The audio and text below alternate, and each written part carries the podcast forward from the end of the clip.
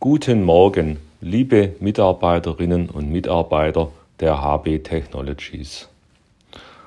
Normalerweise führe ich politische Themen im, im Podcast nicht auf. Dieses Mal geht es aber nicht anders.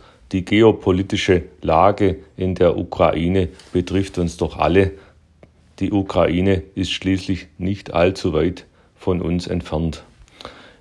In diesem Zusammenhang sind wir vor allem bei der Familie von Serge, die konkret in der Ukraine betroffen sind. Serge, wir haben, äh, du hast unser Mitgefühl. Ich hoffe, es geht für alle gut aus.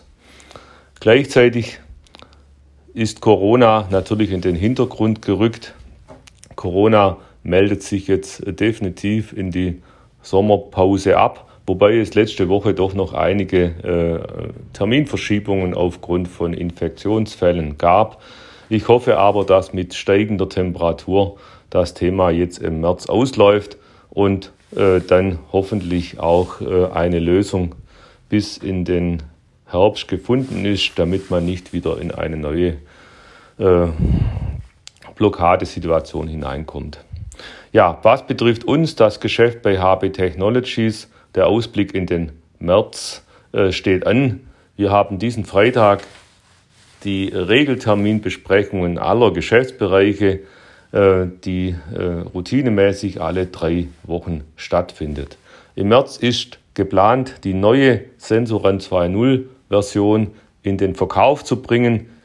Das ist, steht fest auf der Agenda und ist wie geplant im Sensoran Businessplan zusammen mit dem Geschäftsbereich digitale Assistenten auf der Agenda ganz oben.